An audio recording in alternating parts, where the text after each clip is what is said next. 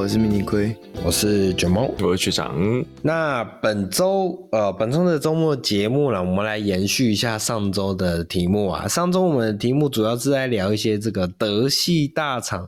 所推出的旅行车的一些动态的更新嘛，像比如说日耳曼晚工，哦，日耳曼晚工，哎，对，日耳曼晚工听起来就是。拿来装什么德国猪脚，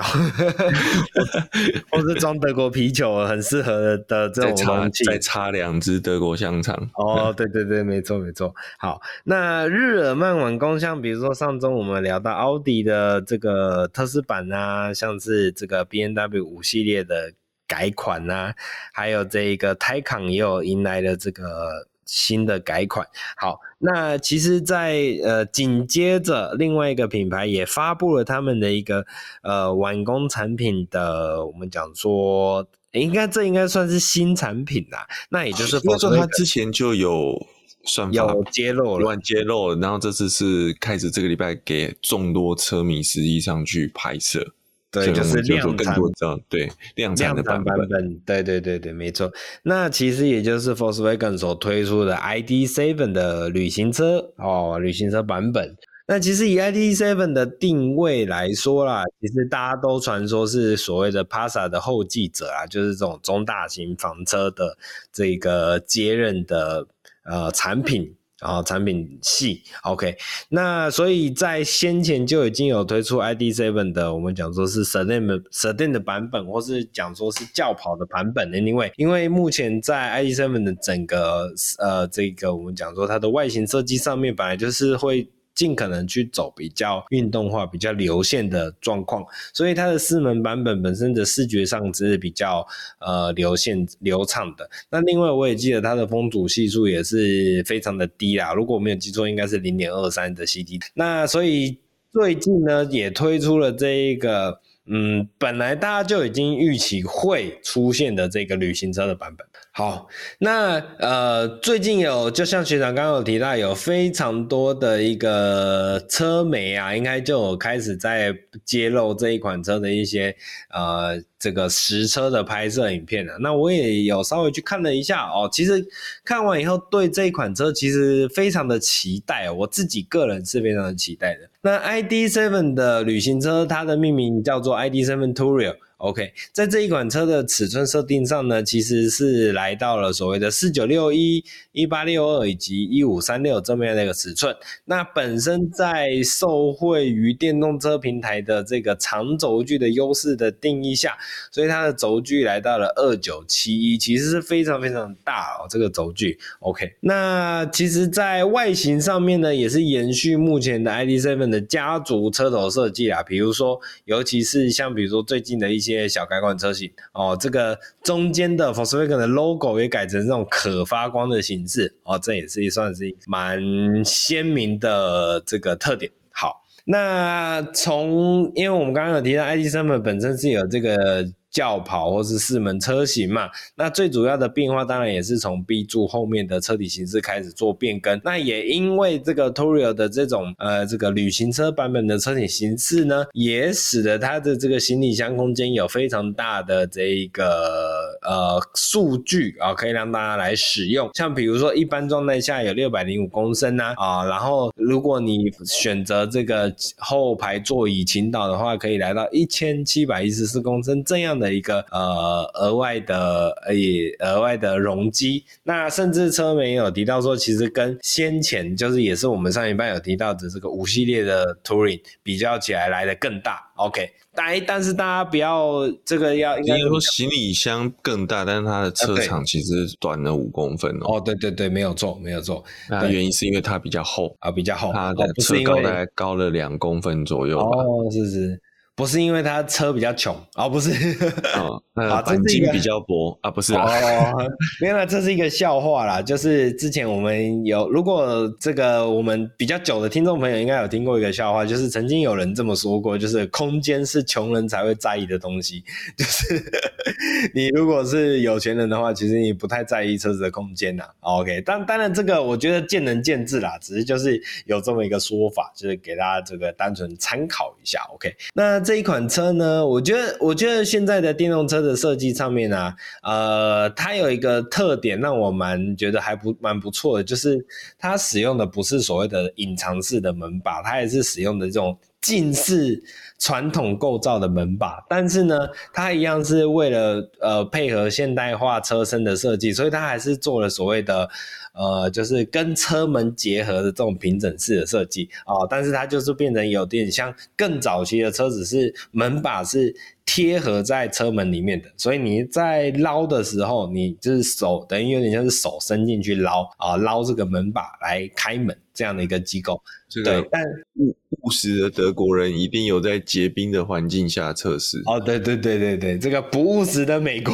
人 想必就是没有考量到这个。不务实的加州人哦，不务实的加州人就没有考虑就没有考虑到这个东西。哎，还是我们应该要证明哦，应该是不务实的外星人。哦，这个这个传说，OK，好。那除了这么样一个设定之外，另外呢，呃，有有一个车评我他特别提到这个它的充电充电盖的设计哦。现在大部分的这个充电盖啊，可能会沿用原本所谓的燃油车的油箱盖的设计，所以它会变成是侧开式的。嗯，像比如说呃。最常看到的应该是向车头开啦，因为这应该有一个另外一个议题，是因为如果你是向车后开的话，假设你今天不小心忘记关的，那你上路的时候其实它会。对，它是一个受风面，所以就会被吹断，所以通常应该都是向车头开。好，那但是呢，ID.7 使用了一个上有点类似我们所谓的上掀式的设计。那呃，大家可能觉得啊，这不就是改一个开门的方向，这有什么好了不起的？其实这有一个很关键的点，就是、嗯、因为你上千以后呢，这个我们讲说现在的充电枪嘛，你在拉过来的时候啊，假设是传统的这一种前开式的，那你就会变成，如果你从车头拉。过来，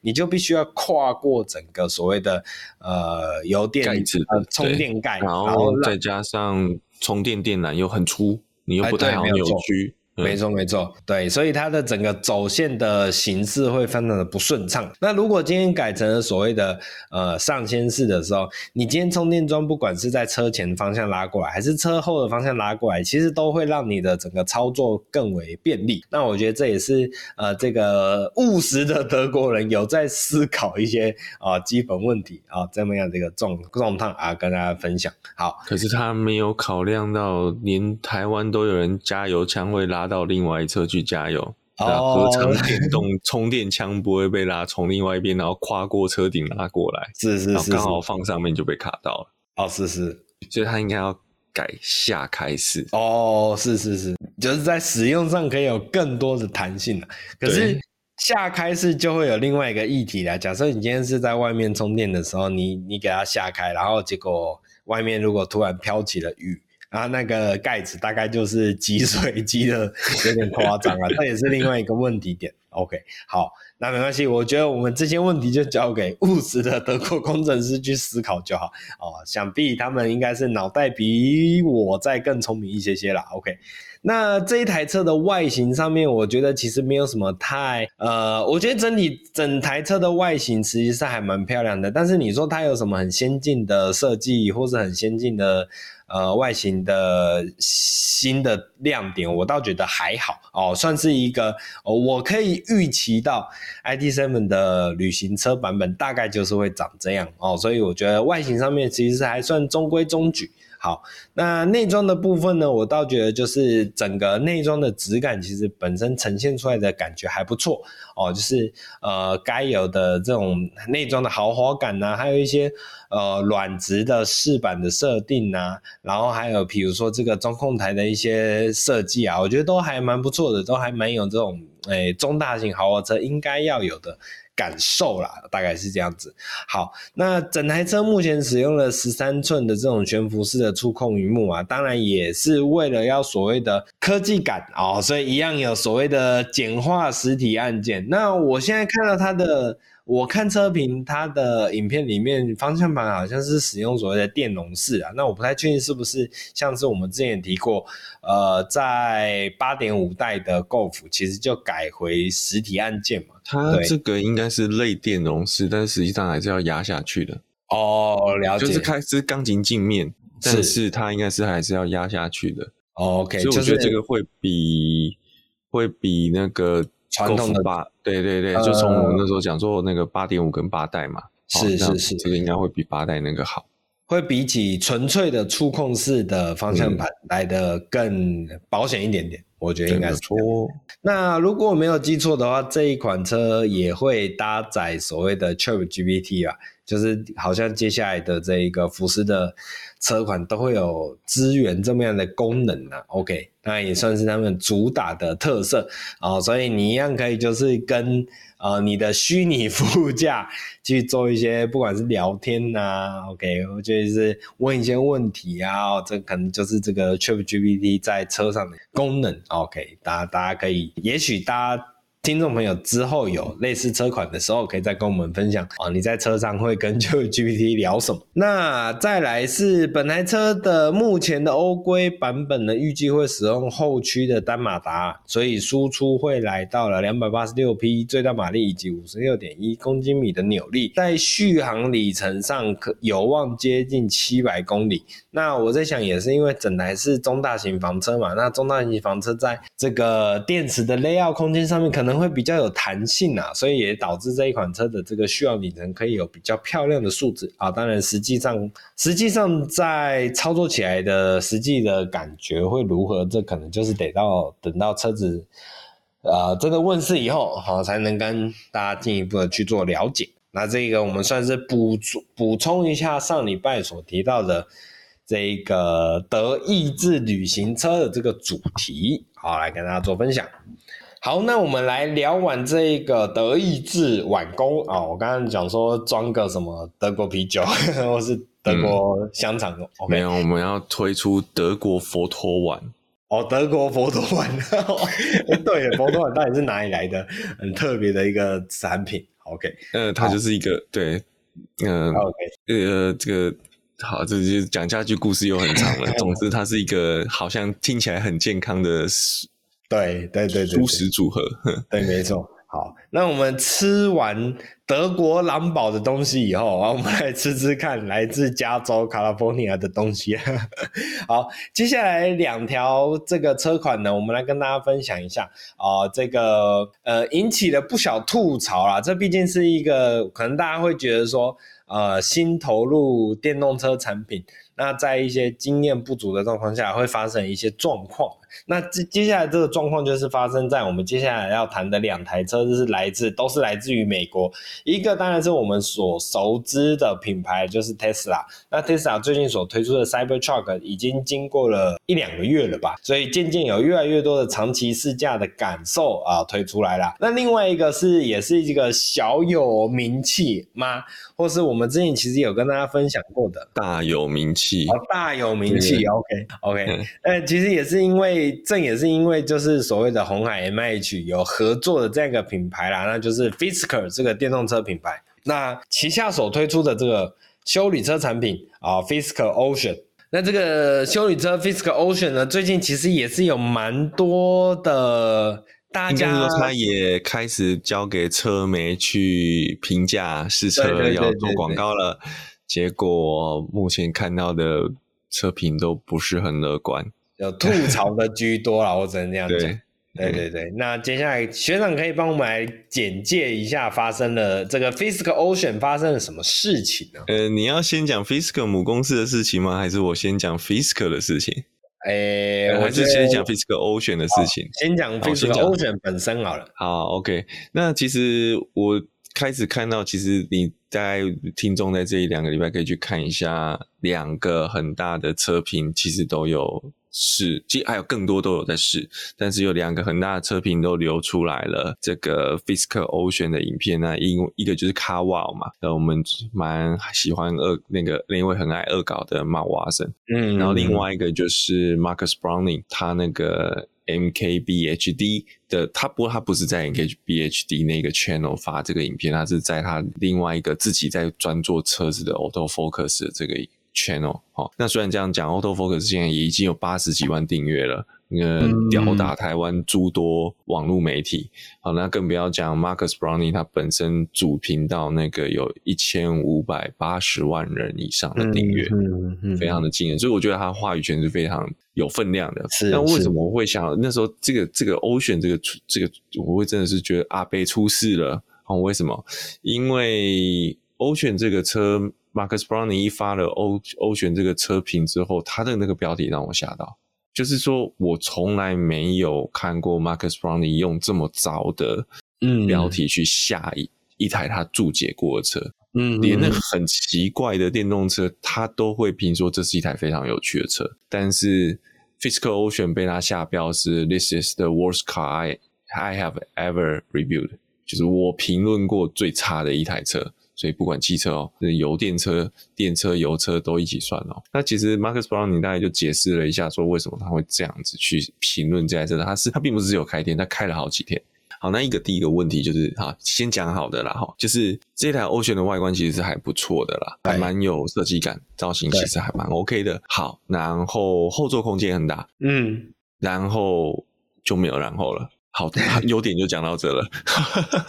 啊，那个我记得大家好像提到内装，其实还是有一定程度的新鲜，有一定的质感啦。对啊，你的行车品质其实也还 OK。哦，是，但是呃，行车品质是一般情况还 OK，但是它有几个模式就很奇怪。哦，我就开始讲哦，包括是它的调整，它的这个行车模式其实只有改变电门的反应，它的转向，你既然都是电动车了，它转向没有变化，它悬吊没有变化，它感觉就像一个挂了一个不同设定的电子加油门加速器而已，电门加速器。所以其实你会觉得，以这个车架的电动车来说，这样有点 low 啊。然后再来就是它的 Earth Mode 是就是讲爱地球模式，那再来讲就像我们的呃省电模式嘛，节能模式或环保模式。再来就是输出比较。弱，反应比较慢，那这个整个行驶起来的路感会比较温和。就它不是，它是就是踹到底了没反应，OK 嘛，很温和嘛。那它突然过个时速就开始爆冲，就是反应是一点都不线性的。嗯、对，好，然后大概，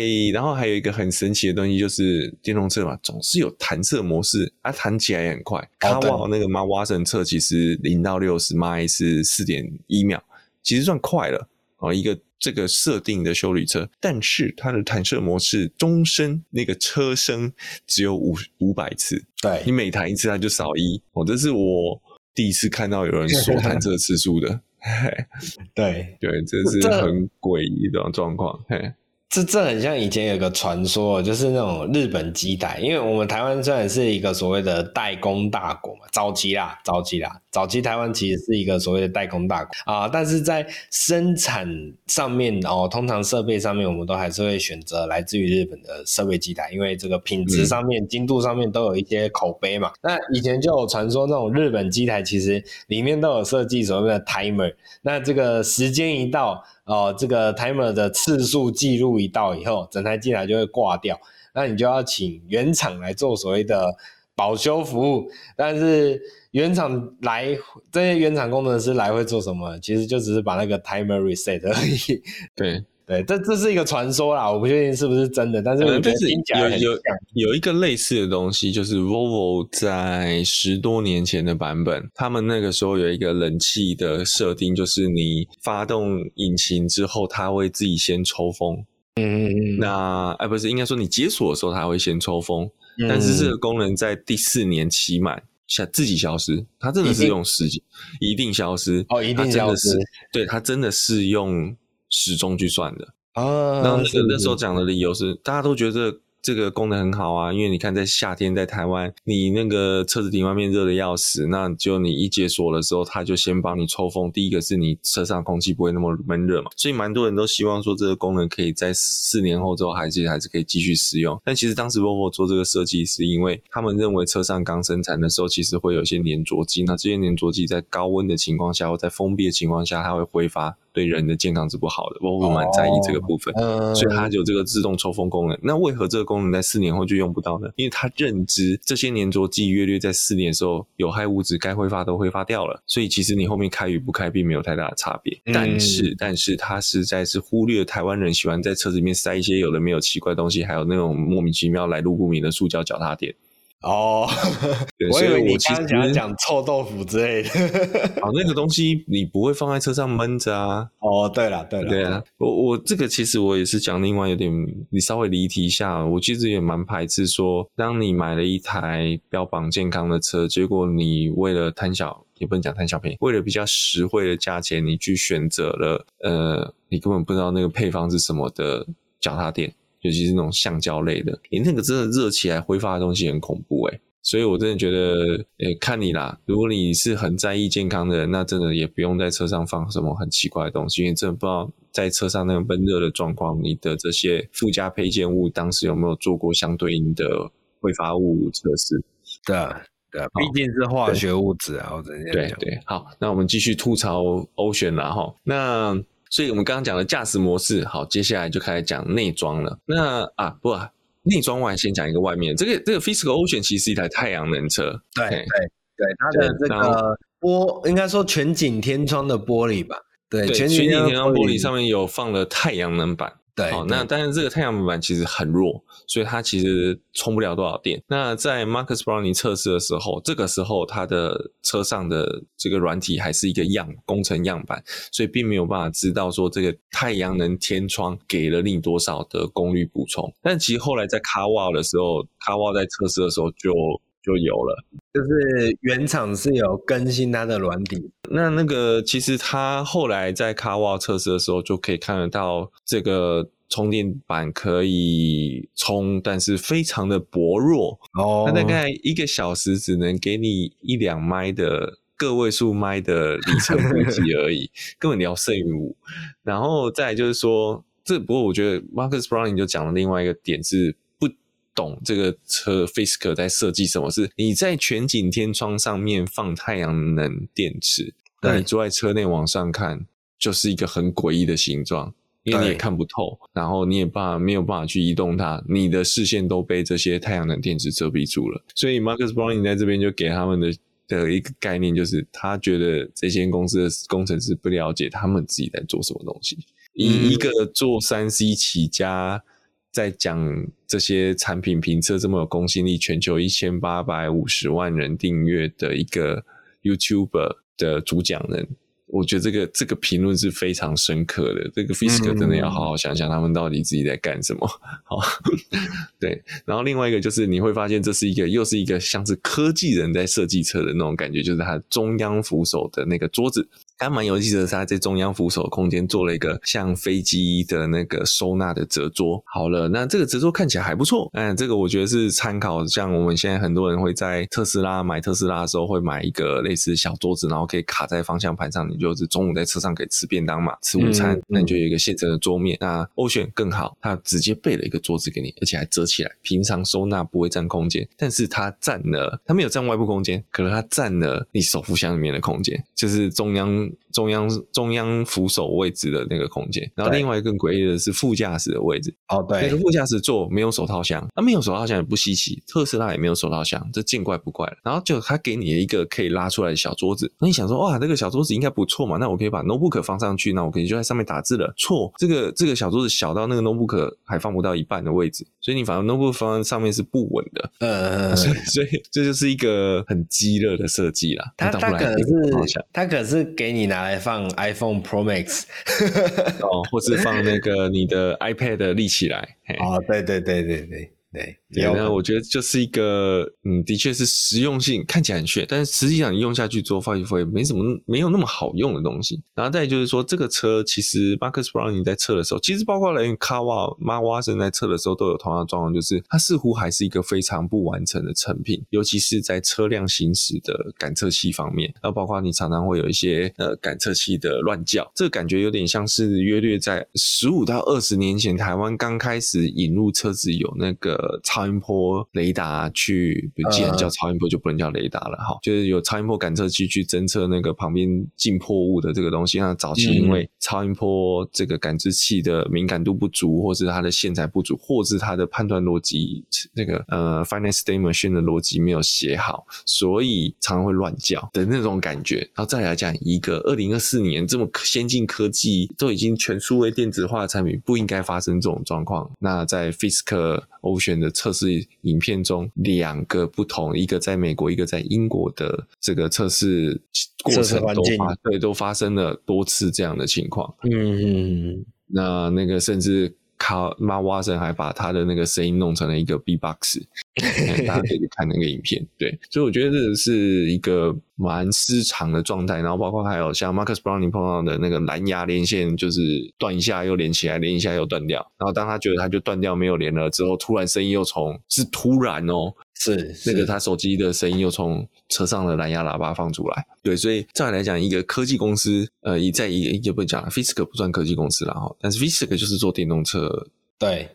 出身的，那以一个在加州科技重镇标榜的电动车公司，居然连这个事情都搞不定，这是一件很神奇的事情。嗯，哦，那包括还有那个呃三百六十度环景跟后照镜头，常常你在打倒车档之后都叫不出来，要等半天。然后还有另外一个就是那个它的中央荧幕是可以旋转的。从直转横，也可以再从横转直。但有一个极有趣的，就是当你正常横转直或直直转横，你那个画面要瞬间回正嘛？嗯嗯，哦，就没有，它是画面从横直转横了之后呢，它会画面会先这操作画面会先横了大概五秒钟，然后突然那个电脑好像才感应到说，哎呀，我现在荧幕是横的了，我赶快把它转过来，这种感。所以这个这就很掉漆啊！整个以以一个现在这台车似乎要已经要投投注于。就是释放到市场的话，它的整个软体的完成度非常的差。好，那我觉得这也是可能让 Marcus Browning 身为一个三 C 的呃指标评测人非常失望的原因。好，那当然撇除这些纯电子的东西的话，单纯开车的这件事情，其实他是觉得 Fisker Ocean 这台车的驾驭感是还 OK 的。你不要用什么奇怪的模式，嗯，那你他没有很惊艳，但是他也没有很大的地雷。对，好，然后在这这边还有一个很有趣的是，他有提到就是他的方向盘的按键，他犯了 Fisker 犯了一个跟 Golf 八代一样的错误，就是他是用那个电容式的触控板按钮，所以呢，很该死的是他在三点钟方向的那个按钮是音乐的上一首，所以他就 Marcus Browning 就说他在开车的时候就常常发生，他在转方向盘就他就是一直在听重复一首歌。因为他的歌就会一直被 reset，一直被 reset，一直被 reset，对对，所以我觉得这是一个很有趣的使用经验。你讲的非常的细哦，你看他就讲到这么多细节的东西，真的是他对这台车吐槽满点。然后最后他 Marcus Browning 给这台车的评价就是，那时候卷毛把它列出来嘛，他说你可以给我这台车，但是我没有打算要去开它。对对，有没有觉得这句话很有既视感？你说。走在前面吗？啊，对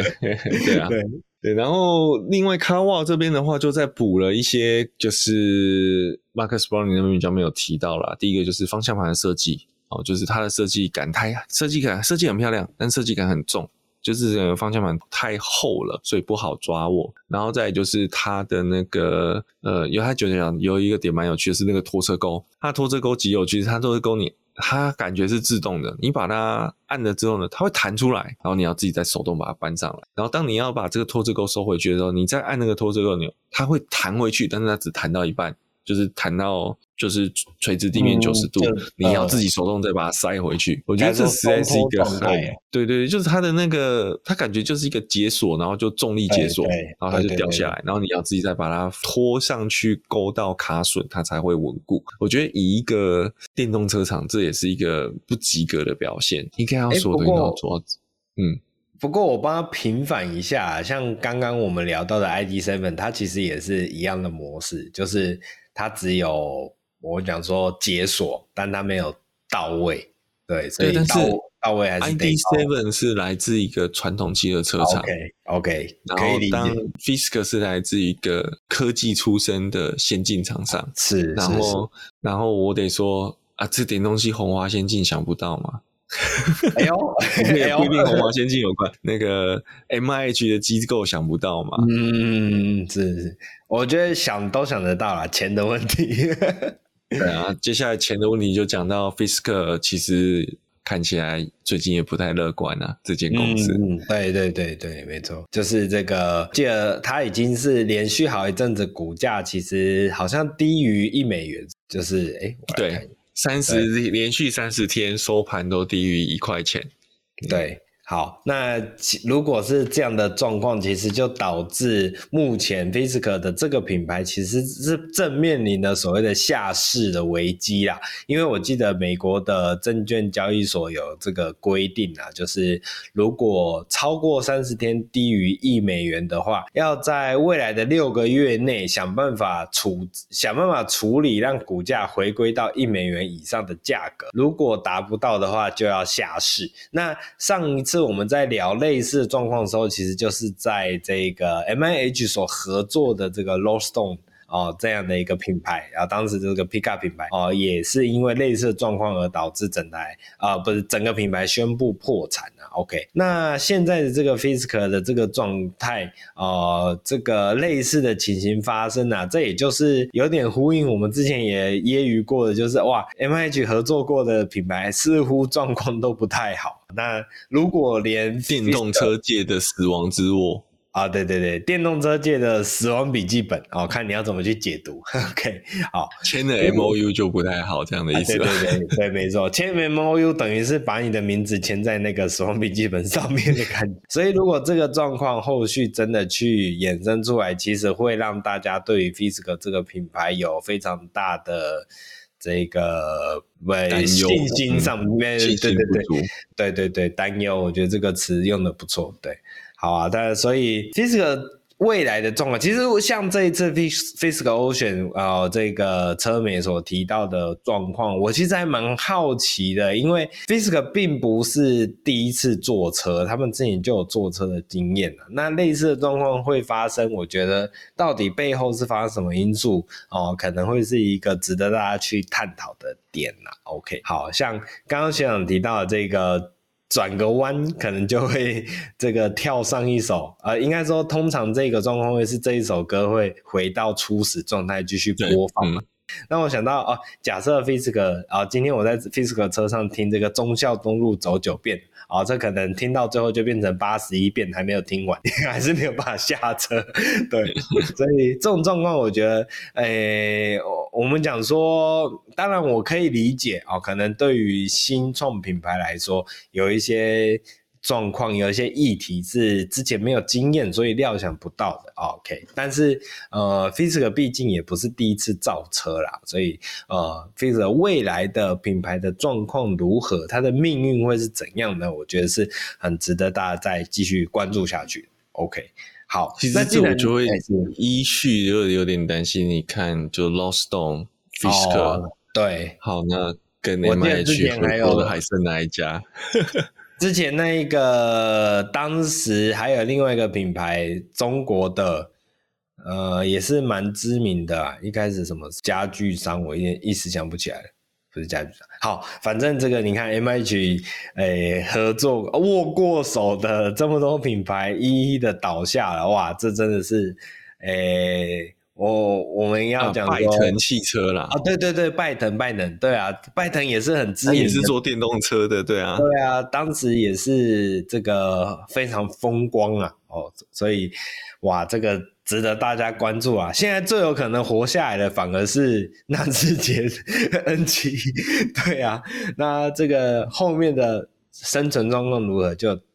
其大家就可以继续期待了。好。对啊，这个反而你讲到 N 七，我还想提一下，不是上前阵子有看到 N 七跑去中国的伪装车？哦，对对对对对，那这代表什么事情呢？这可能有有可能会代表是不是 N 七这样一款车会在中国市场呃贩售？哦，这其实是值得大家关注的，因为我们也知道，其实纳智捷这个品牌，呃，这个东风纳智。东风纳智捷吧，如果我没有记错的话，嗯，哦，曾经在中国市场上也是呼风唤雨啊，因为当时的纳智捷在 U 七的那个时期，在市场的切入点 U7，哎，其实是这样子，台湾的首发车款是 N 七那中国市场因为当时就已经呃动足先机，就是修旅车其实是比较。呃，热卖的，所以当时中国市场率先推出的首发产品是 U 七也就是大七的。所以台湾市场上是先有 M 七才有 U 七但是中国市场那边是先有 U7。OK，曾经非常的风光，曾经，嗯，哦，没有没有没有，先风光，先风光之后，大家才发现啊，这台车我就讲含蓄一点，这台车怎么这么吃油？啊，对对对对，我跟你讲，这个恨意呢，恨意的来源是在于你一开始对他有多爱，那你后面衍生由爱转恨。对，你被背叛以后，你的恨，你一开始有多爱，你后面就有多恨。哎，U 七在一开始在中国市场的时候，是你要多花钱才可以拿到车的哦，真的是走在前面呢。那你看比保时捷还前面，那是几年前的事情啊。哎，对，没错，没错，没错，真的是非常火。当时是因为这样啦，因为。它是一个所谓的类合资品牌，哇！你看又走的这么前面的，为什么我会讲类合资品牌呢？因为就是这个品牌定位的关系，你会知道，哎，这是一个来自于台湾台湾岛哦的品牌啊，但是呢，但是又是跟当地的东诶裕隆呃东风集团在呃中国车市也是一个有政府的这个背景哦，这样一个车厂。的概念在里面，诶，所以这样的一个所谓的合资品牌，但是它的开价又远低于所谓的当时的一些国际合资品牌，所以你就会觉得说，哇，我用比较便宜的价格就可以获得非常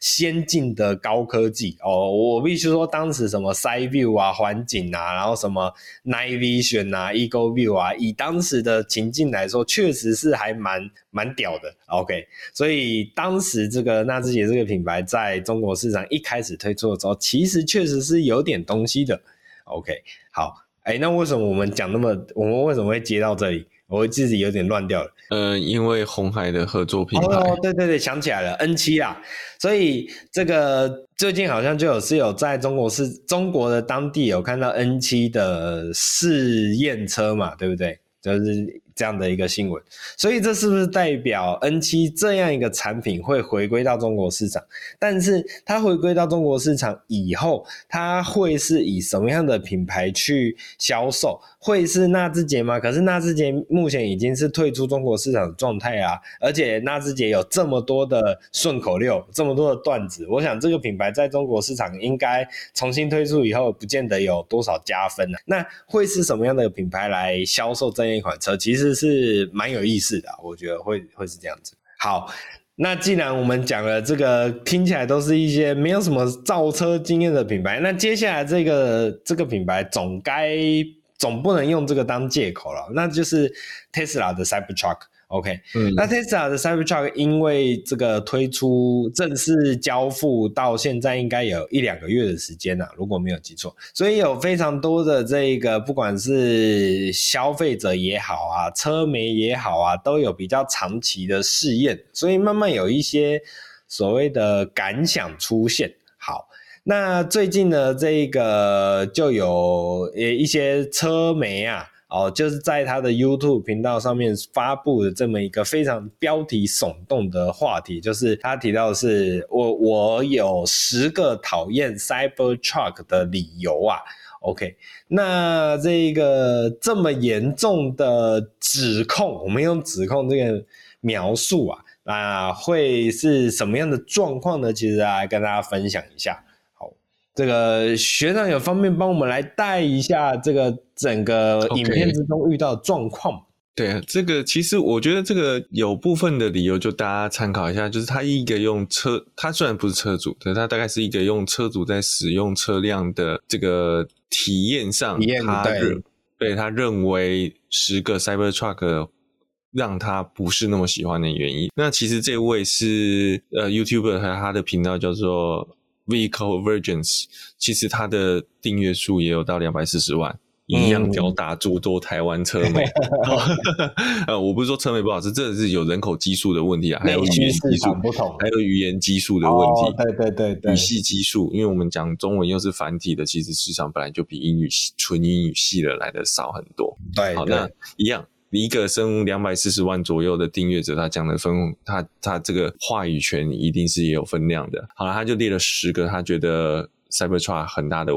问题。那我们就稍微条列一下，我不会把十个全讲，因为我觉得有的其实不是问题。这是一个特黑特黑的特黑要黑了。对，他近期这个问题可能不是在 Cybertruck 才有，也可能有可能不是其特其他特斯拉都有，或者甚至其他电动车都有的一个问题。是是是，那那个我就不会特别讲。那我觉得他第一个强调就是说，哎、欸。这个续行里程是一个假象。好，当今天 Cybertruck 如果拖了拖车之后，它的续行里程会衰减的非常惨烈，就是甚至实测，因为开始有人实测嘛，实测之后只有九十迈，九十迈才多少公里啊？九十迈大概才一百五十公里而已。嗯，等于说你拖一台拖车之后，你只能跑一百五十公里，然后你就要去充电。嗯，但但这次其实我没有聊过啊，就是说，其实 Cybertruck 当时就有做外挂电池包，就是要来解决这个事情。但是加就算挂电池包，其实你还是不比其实其他诸如像 F 一五零 i Lightning 的大电池包版本，对，好，你你还是原生的去挂大电池，然后去维持那续行里程是最理想的。好，这个是一个非常惨烈的状况，所以如果之后或在台湾应该要拖拖车的机会不高啦，台湾应该。真的，你买 Cybertruck 大概就是就是当就是当皮卡开而已，大概不太会去拖一台拖车。对，呃，可能少数会有人要拖着旅行那个那个自己要做什么露营拖车出去玩吧，嗯、那可能真的就要注意一下这个续行里程的问题。好，接下来第二个问题就是一样，这也这个会。这跟第一个问题续行里程不足会是叠加在一起，就是是当它拖了拖车之后，它很难充电。对，因为 Cybertruck 的充电头是在屁股的地方，那刚好就是在你整个如果跟拖车连接是在中段，你变成今天要去超充充电的时候，特斯拉的超充没有放在那个肚子的位置，它要么车头，嗯、要么车尾。是，所以你要怎么停？你一定要去吃到别人的位置。那以台湾这么充电桩塞车的情况下，到时候绝对被干到飞天去。嗯，嗯嗯你一台 Cybertruck 怎么可以占那么多个超超充充电位？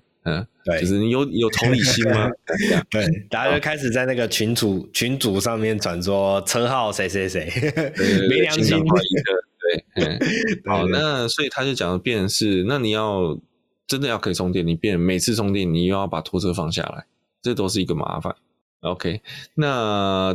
所以我觉得这是他讲的第二个缺点，我觉得这也蛮蛮确实的了哈。嗯，然后第三个缺点就是这个问题，就是其他的皮卡车应该多多少少也还是会遇到了。你如果今天在讲美国的情况了哈，就是说一样，你还是会碰到这个挂了拖车之后过长。那你可能进去这个超充车位会挡到车道的问题，但是我觉得这个问题后来想一想，假设你今天是像 F 一五零它的充电头在车头的部分，这个问题可能不会太大。原因是因为在美国中西部，那地大的跟什么一样，跟我们地不用填 哦，所以它的超充其实余超充停车场的那个余域其实是很宽裕的，是是是，所以你不太会有说去卡到人家的问题。好，那这个。然后再来就是，我觉得美国人我相信美国人在碰到超充排队的问题，也会非常的和平去沟通，因为你一个不理性的沟通，可能趁机就飞过来了。你是说用帕拉贝伦沟通？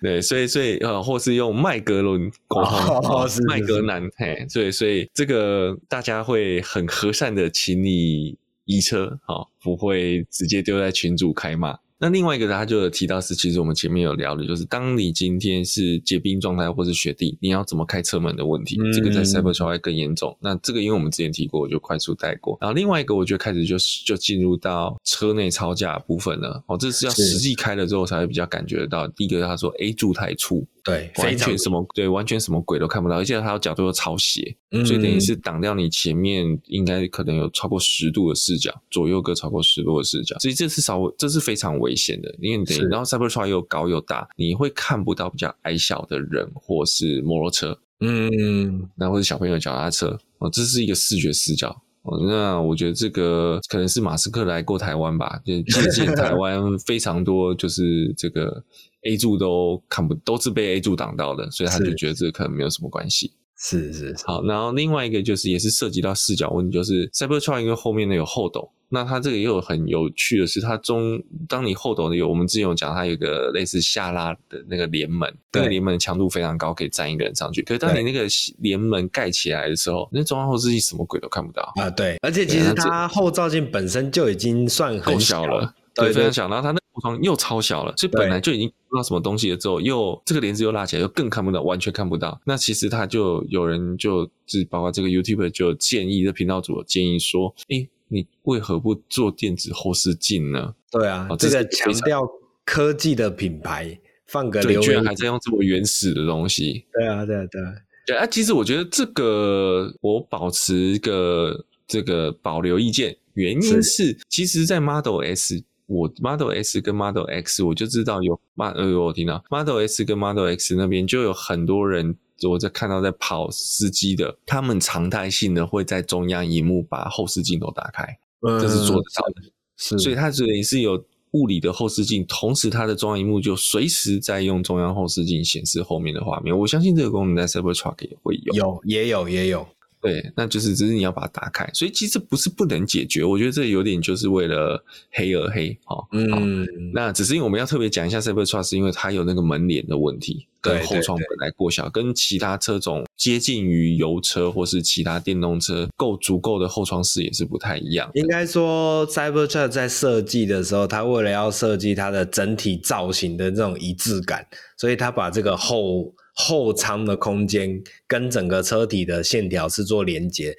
那如果我们看传统的 pickup 的车型，其实它就是一个卡车啊。那它的后方是平的，对对对，对是不会被非常大的一块玻璃。但你如果后方堆货，你还是看不到东西。对啦，对啦，对啦，没错。好，不过我相信在会美国使用大皮卡的情况，其实大概都是中西部。其实相对，就像我们刚刚在讲那个充电的问题啊，相对这边的车道空间都是非常充裕的。是，没有人会跟你抢抢位置，然后所以在你说倒车什么，呃，慢慢开，原则上也不会出大事。嗯，好，视野的部分，我想补充一个议题啊，不好意思，嗯、就是他有提到这个，我们刚刚说 A 柱很粗这件事情嘛，那 A 柱的前面其实有一个。所谓的小的三角窗，那这种三角窗的设计，在现在很多车子上面都可以看到。那这它的三角窗设计，其实很大一个原因，就是因为为了要解，也不能说解决，就是在你一些视野比较差的情况下，它用这个三角窗，让你多了一个透明的视野，可以做进一步的视野的辅助。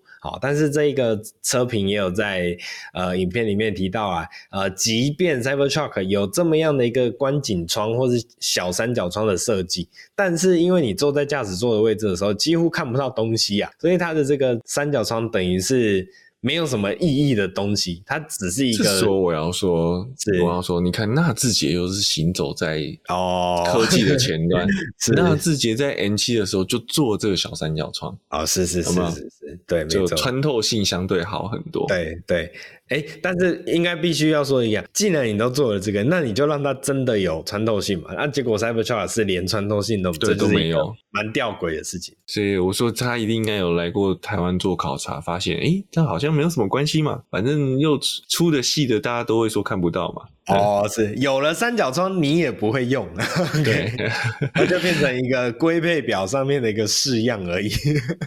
对啊，那那那我觉得这个是的确是 Cybertruck 到台湾来应该也会面临，因为它这个车体的确还蛮大的。那你这个也真的讲真的啦，后照镜的视角，呃，好，这可以用电子后照镜解决，但是三角窗这个没有办法，这个你只能，不过这个也也有解决方案啦，因为特斯拉就自己在它那个中控荧幕上其实是会显示。旁边的嗯车辆人物物体嘛，对对，对，所以其实我觉得他可能就是马斯克没有那么在意，是因为他觉得他这个感测物体感测系统周车车子周边的警示装置是可以弥补这块的缺陷。对对，殊不知很多人连后照镜都不看了，你觉得他会去看中央荧幕吗？哦，是是是是，对，好，那那另外的再就是剩下接下来的这个。点就是说，呃，生锈的问题，然后它是指纹收集器，对，那这个我们大概之后还因为听说生锈的问题是有谣传，甚至有照片，但是还待澄清啦。嗯，是。那再来就是，我觉得还有一个是，的确之前在其他测评没有讲到的情况，就是它在关门的时候，因为它是不锈钢，嗯，对，关门的时候那个钢板会有震动，震动，对，共振的问题。诶，这个我觉得这倒是蛮有趣的，因为通常我们在讲说车子的质感好不好。哦，尤其是有一个那个，如果你有在看德国有一位车评叫做车之感，他有中文频道，嗯，他就很喜欢听那个关门的声音，嗯，他去试那个关门声音。但我们也都知道，我们之前有有聊过这个小道新闻，就是说车车商其实那个关门的声音是有 tune 过的，对，不代表那个车门越厚实就真的它隔音越好越安全，没有，这是两回事。对，对，对，但是。你好歹也不能关门的时候像一个三角音叉在那个在抖动吧？对对对，哦，那这就是特斯拉这个不锈钢车门的一个问题，这没有功能上的影响。我我，我觉得这跟材质本身是不是是是有关系？材质、结构、造型，哦，跟这我觉得跟造型有关系。嗯，因为它那个门板又大，它当时我们在。当时他刚发讲，它是一体成型的，对，哦，所以它的一些支撑点、它的锁点就没有办法去，这个也可以处理啦。其实它可以，呃，我现在不是说我知道怎么做，是说理论上这种共振的东西是有办法配重来处理掉的。对，呃，我忘记那个时候是好像是在讲 B N W 还是保时捷的一个车子吧，他当时在。我忘记是在哪一个锁件上面，它多粘了一块金属，然后大家就想说，哎，你为什么要粘这块金属？这个金属粘在这边没有任何支撑用，也不是防撞，也不是安全。你说配重也不太对啊，那为什么要粘这一块？后来就是解决共振，所以它那个金属上面是有写频率的，就是说它这个你锁上去之后，它是要消弭某一个频率的共振，然后可以让你乘坐的人在耳朵上或是在体感上面会更舒服。嗯嗯嗯，哦，那这个科技，我觉得有时候是一些经验的传承。那这个可能就是真的在特斯拉的车底设计上比较缺乏的部分。对，对，那我觉得这是一方面，一方面也是一个原因呐，就是 Cybertruck 毕竟是一个非常非常贵的产品的，嗯、所以你你花了这么多钱买了一个产品，结果它的。关门声音比 CoPlus 还不如的时候，当然就 是这个抱怨声音就会出来。不，就就像就像那个 Model X，后来大家台湾的呃车主群们有发现一个消弭它风切声很棒的方法，就是你去在那个呃后照镜旁边贴两个，不是不是。不是胶条哦，它不是要增加密封性呢，而是它是类似贴，它也是贴胶条，可是它是贴在外面类似像导风条这种感觉，嗯，它就贴两条，然后非常的手工，非常的粗糙，但就极有效果。嗯嗯嗯，是是，嗯，这让你就会觉得，哎、欸，我当年，我现在是三百多万，快四百万嘛，我当年花了一个可能七百多万的钱去买这台车，结果是这样子的 NVH，对，你当然就会觉得非常的吐血，但这时候还要还是要自我的这脑补一下，我们是买的是 iPad，不是买的是汽车，嗯、对对对，没错。所以这个大概就是我们稍微吐槽一下，这是这这一周看到两个关于美国电动车的呃自己美国 YouTuber 的吐槽点啊。加州，我觉得这是加州产品，